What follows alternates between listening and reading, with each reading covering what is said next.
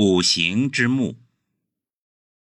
从阴阳的角度看，宇宙的实质就是物质与能量的转化。五行则是因为地球的公转而形成的，对阴阳变化进一步细分的五个阶段。从阴阳太极图一气周流的圆圈图形看，属于左边，主管生发。一年四季的气候特征是地球围绕太阳公转而形成。春天的气候特征形成大自然的能量场，具有生发、生长的特征。这种能量场在自然界形成了万物复苏、快速生长的局面，在人体上形成肝这个脏器。《黄帝内经·阴阳应象大论》中说：“东方生风。”风生木，木生酸，酸生肝，肝生筋，筋生心，肝主木。其在天为玄，在人为道，在地为化。化生五味，道生智，玄生神。神在天为风，在地为木，在体为金。在脏为肝，在色为仓，在阴为厥，在声为呼，在变为卧，在窍为目，在胃为酸，在志为怒。怒伤肝，悲胜怒；风伤筋，燥胜风；酸伤筋，心胜酸。这段话用白话文。可做如下解读。我们知道，所谓的方向、方位，实际是一个相对的概念。例如，日本在中国的东方，中国在法国的西方，方位方向取决于选取的参照物在哪里。就地球而言，方位方向的概念主要是由于地球的公转和自转而形成。可以这么说，地球因公转和自转形成了相对的东方位置。这种相对运动产生风的能量场，风的能量场形成了一种生发生长的能量场，这种能量场称作木，形成一种酸的味道。我们把不同的味道，如果从能量的角度来看。实际上是由于振动频率的不同而形成的。这种酸味的能量在人体上形成较干的脏器。人体的经络是由肝这种带有酸味和生发的能量来滋养的。心这个脏器运转所需的能量是由肝的能量转化来的。肝开窍于目，眼睛之所以能看，得益于。肝提供的能量供应和滋养，这个规律在自然界是深远微妙而无穷的。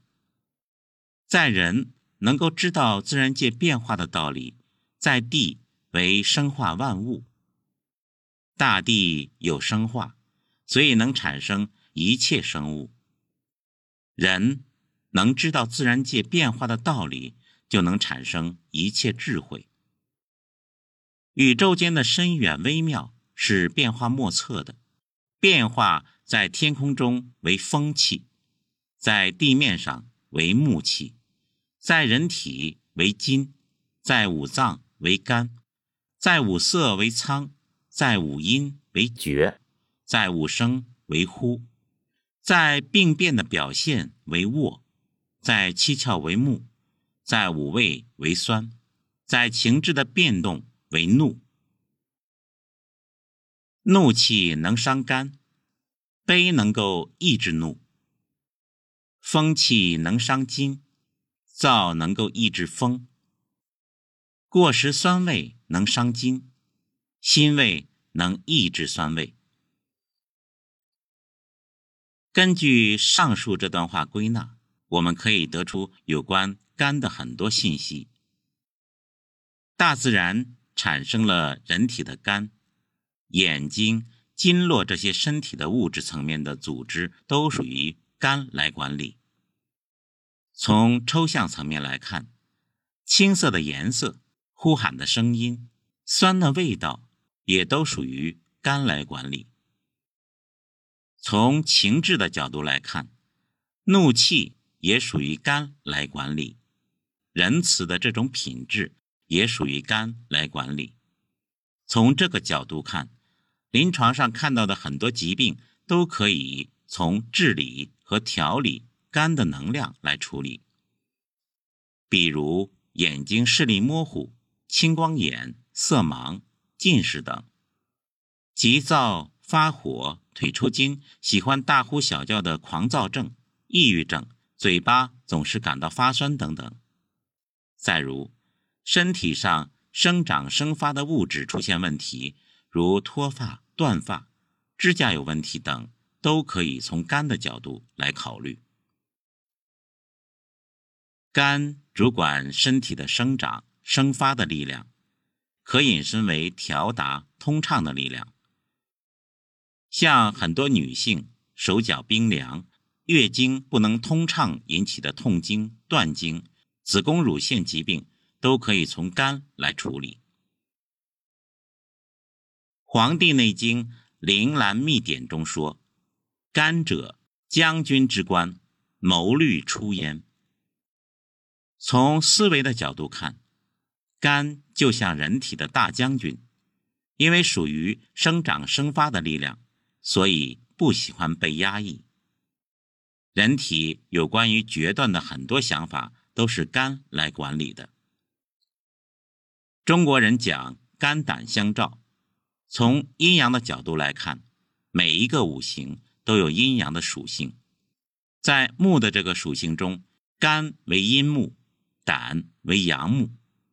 肝和胆合起来主导人体生长生发这种力量和元素。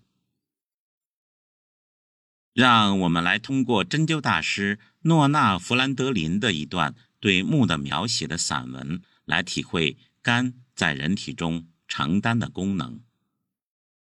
让我们来想象一下，单调无比的冬日景象，了无生气，眼睛捕捉不到任何活动的迹象，似乎连空气也陷入沉默，透着死一般的沉重，以至于任何一种声音穿过，都像回荡在。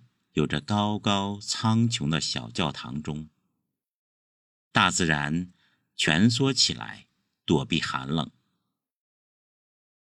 当白日渐渐增长，有一种生机蠢蠢欲动，一切似乎微微起痒。当小小嫩芽破土而出，吐露枝头，有如绿色涟漪漫过大地。起初，它不过是小小凸起，随着空气日渐温和，渐渐显出清晰的轮廓，带着参差的绿意，宣告自己的到来。当万物复苏，在一颗颗绿芽里显示生命的到来之际，总是绿色。我们不由得惊叹这份力量，它是破土而出、新芽吐露的枝头。所需要一份决然的勇气，是阳光下对无数个生命的赞美，果敢中透露着一份坚定。绝处逢生需要顽强与执着，这正是木所具有的生命力。木为生命的构造力，造就我们的未来，每个行动都是未来的一部分。这世界给木的是一个有无尽可能的天地，等待他去做的事情太多，以至于他总是缺乏耐心，生怕从生活中溜掉。对生活中的各种事物都充满热情，行动以及挑战的乐趣都给木以无比享受。这份热情使木无论做什么事情都充满朝气、乐观向上。它是五行中。最不受约束的一行，使出所有的生机，宣示自己的到来，使春从寒冬里脱颖而出。在木看来，生活永远有着春天般明亮的色彩。木喜欢迈开大步行动，这样他才感到自在。对其行动的任何约束，他都会以愤怒的情绪表示抵制。木把春天的淡淡之绿映在我们脸上，让我们身体发出新鲜蔬菜之味。声音柔和，但却有控制力量。时常或许有些斩钉截铁，是一个人掌管局面时发出的声音。而这些号令由肝、胆二官执行。肝主谋略，制定计划。胆主决断，实施计划。今天略举有关肝气生发不足的一种典型病例。现代生活节奏导致一个很普遍的疾病——失眠。实践中碰到很多失眠，原因就是由于肝的生长生发气机不足导致的。我们从中医的角度分析一下失眠的原因。从阴阳的角度看，白天人应该运动，属阳，所以白天阳气应该释放出来，有能量以提供生命活动。晚上是休息的时间，阳气应该回收回来，属阴，处于相对静止状态。所以中医提倡人们早睡早起，早睡让阳气储存变阴，处于静止状态；早起。让阳气生长生发，一天好有精神。如果晚上阳气不能下降回收，则可能出现失眠的情况。肝主管身体的调达和气机的畅通，如果肝的生发力量不足，则身体会不够温暖，寒邪会导致脉络血管收缩，从而导致身体处于一种紧张绷紧的状态。我们可以想象一下。我们在讲台上情绪紧张，导致身体紧张的时候，经常是脸颊发烫、手脚冰凉。在这种状态下，身体因为收缩，会导致阳气上浮，阳气不能下降、潜藏，则会出现失眠。我们都有这样的生活体验：在紧绷状态下入睡后，也容易醒来，而难以再次入眠。望闻问切是中医临床的。重要诊断工具。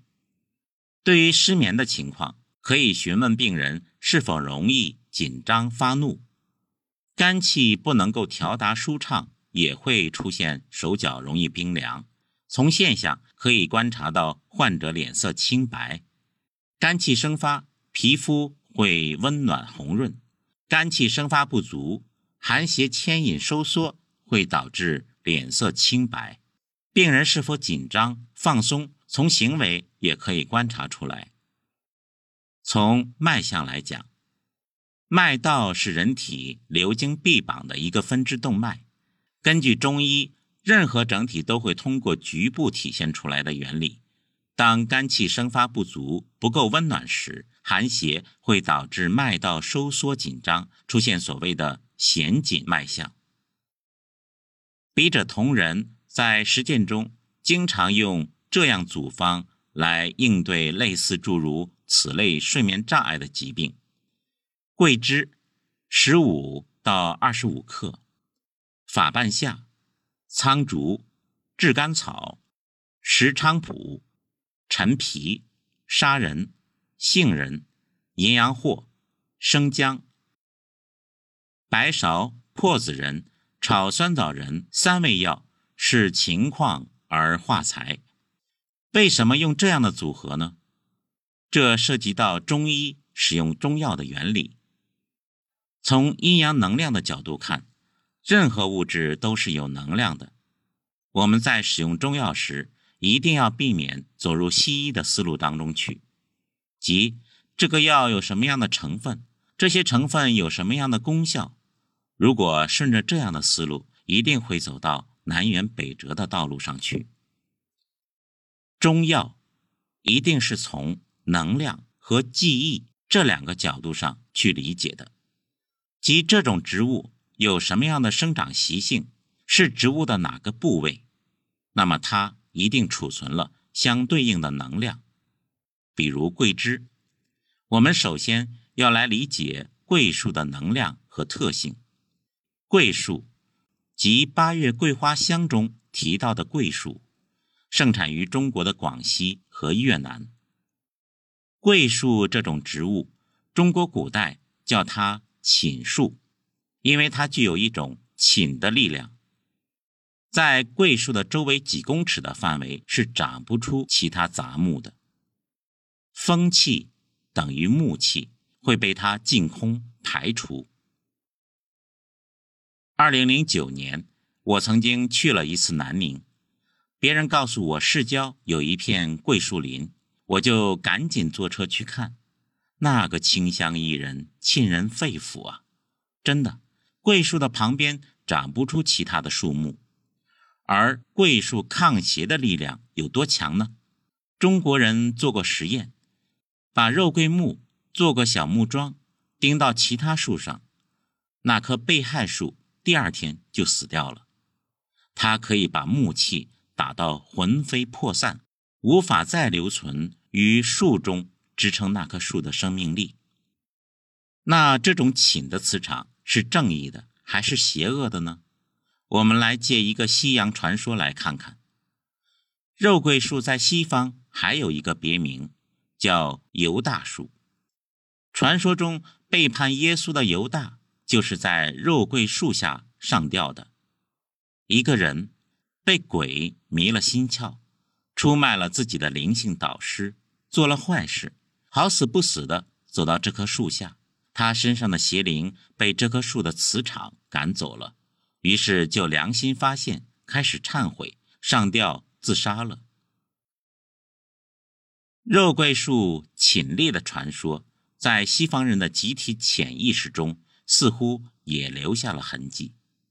桂树是一种极具正义感的树木，而肉桂桂枝的药性是心肝温热的，质地是油润肥厚的。这种树的木头也是鲜红的橙色。它的气味嗅起来，好比说加了肉桂粉的卡布奇诺咖啡，给人一种开心、热情、不很理性的情感洋溢的调子。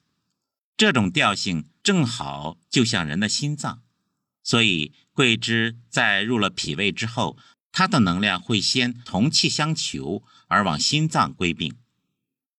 桂枝既是桂树的嫩尖儿，照中医的理论。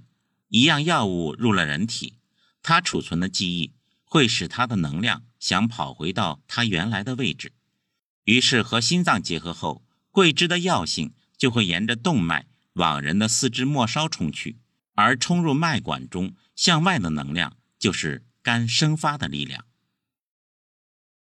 桂枝是经典中医中最重要的和最常用的，使用频率很高的一味药，作用是。帮助肝气生发，补益身体肝生发不足的能量。活学活用了桂枝，算是掌握了中药实质的一半。既然失眠的主要原因是肝气的生发不足，身体不够温暖，寒邪收缩导致，那么这个组方中的君药就是桂枝。其他的药物法半夏的作用是帮助阳气从最高点下降，石菖蒲是开窍的药。打开上焦下降的道路，杀人是打开中焦下焦下降的道路。其他的药物主要是辅助完成这样的机理和功能。